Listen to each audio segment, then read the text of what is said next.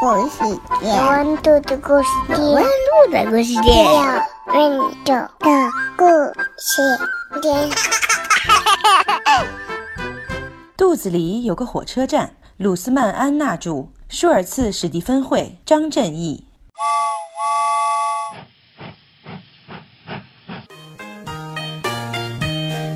美味食物进嘴巴，牙齿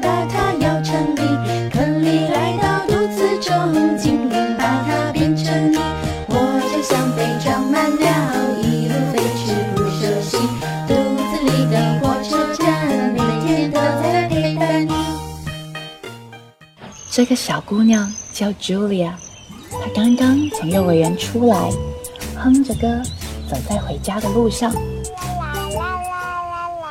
突然，Julia 听到了一阵咕噜噜的声音。咦，这是什么声音呢？这个声音是从她的肚子里发出来的。Julia 不知道她的肚子里有一个火车站，肚子精灵们就住在这里。他们的工作啊，就是把食物弄成泥。这会儿，小精灵们都懒洋洋地躺着，因为大家无事可做。火车也停在那里，整个肚子火车站里静悄悄的。突然，那奇怪的声音又响起来了。原来，上一个小精灵睡着了，他在梦中偶尔打起响亮的呼噜。这就是茱莉亚听到的咕噜噜的声音。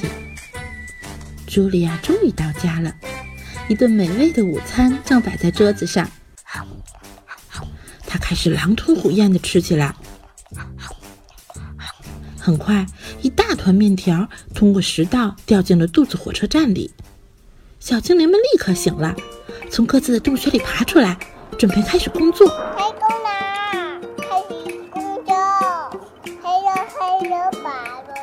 他们都是一些非常勤劳的小家伙。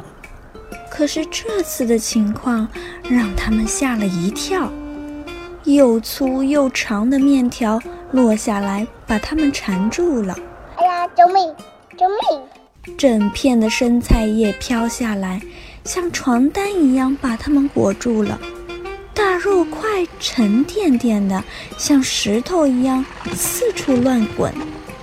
火车站里乱作一团，小精灵都生气的大叫起来：“这个茱莉亚根本就没有。”好好长嘛，总是什么都靠我们。这个食物太太，我们怎么办呢？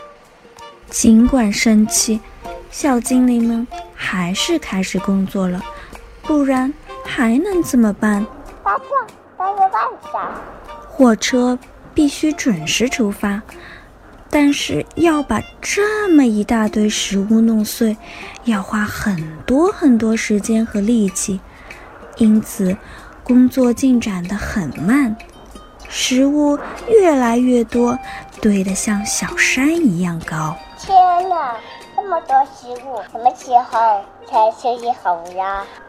这时出事儿了，一大块东西不偏不倚地砸到了一个小精灵的脑袋上。他立刻晕了过去，在幻觉中，他成了一名导游，带着游客在肚子火车站里参观。欢迎参观肚子火车站。小精灵告诉游客们：“如果所有食物都被嚼得很碎，那落下来的就会是小段面条、小片菜叶、小块苹果和小肉丁。即使它们掉在哪个小精灵的头上。”也不会把它弄疼。我们会很快的把食物装进火车车厢，还会在里面加入很多液体。这些液体对消化非常重要。害羞害羞。最后，我们会把液体和食物搅在一起，让它们变成泥。这个过程对我们来说特别有趣。哔哩吧哩，哔哩吧哩，变成泥了。一切都准备好，火车就可以出发了。小精灵司机会跳到火车头上，激动地等着门卫打开大门。这扇大门是通往小肠的入口。小肠是一条很长、很窄、而且非常昏暗的隧道，里面的弯道还特别多。隧道的四壁上有不少管子，它们会伸进车厢，从里面装的泥中吸取营养，然后再把营养输送到血液里。然后火车会载着车厢里剩下的没用的东西继续往前开，穿过大长隧道，最后到达终点。司机会把车厢中的东西从一个小门倒出去，这些东西大都会掉在一个白色的容器里。人们管这个容器叫马桶。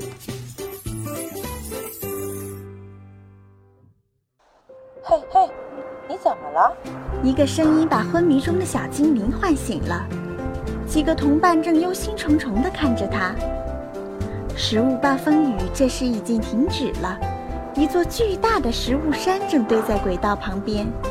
车站里空荡荡的，只剩下最后一列火车了。其他火车都装满泥出发了，没有了那么多火车，这座食物大山怎么被运走呢？这怎么办呢？没有执照的火车帮我们运走食物啦。小精灵们正犯愁时，突然刮来一阵刺骨的寒风，接着一堆雪泥状的东西从食管里呼呼地喷涌出来。它们是香草冰激凌和巧克力奶昔。太过分了！太过分了！我们受够了！我们受够了！小精灵们在冰天雪地中大声抗议道。火车站里的温度越来越低，最后一列火车被冻在轨道上了。小精灵们开始举行抗议活动，他们大声喊着口号。气呼呼地砸墙，使劲儿跺脚。我们不干了！太过分了！老铁，我们不干了！太过分了！老鼠。这下茱莉亚可惨了，她的肚子开始疼起来。哎呀，妈妈，我肚子好疼呀！茱莉亚生病了。因为呀，她吃的太多太快了。哎呀哎呀，好疼啊！终于，在小精灵们快被冻僵的时候，冰雪开始融化了，一阵温暖的雨从天而降。原来呀，茱莉亚正躺在床上喝热水。咕咚咕咚。他的肚子上还放了一个热水袋。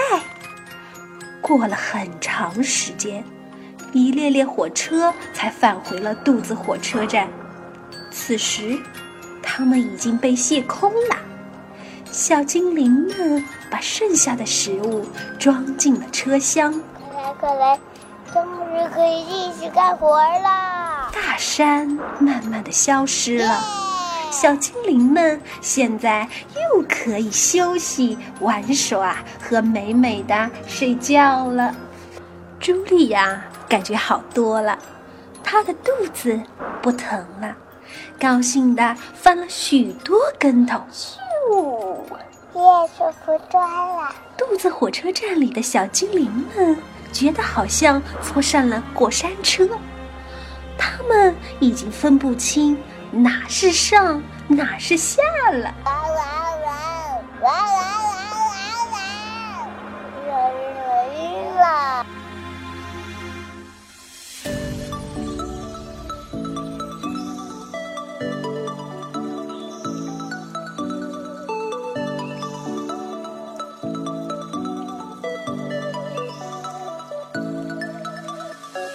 饮料太甜要少喝，是不是车站不快乐？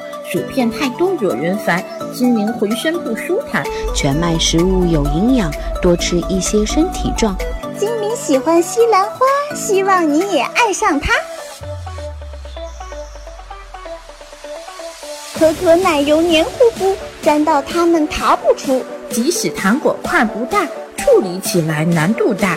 骑着豌豆跳跳跳，小精灵们真热闹，橡皮糖呀扯不断，小精灵们抱成团团。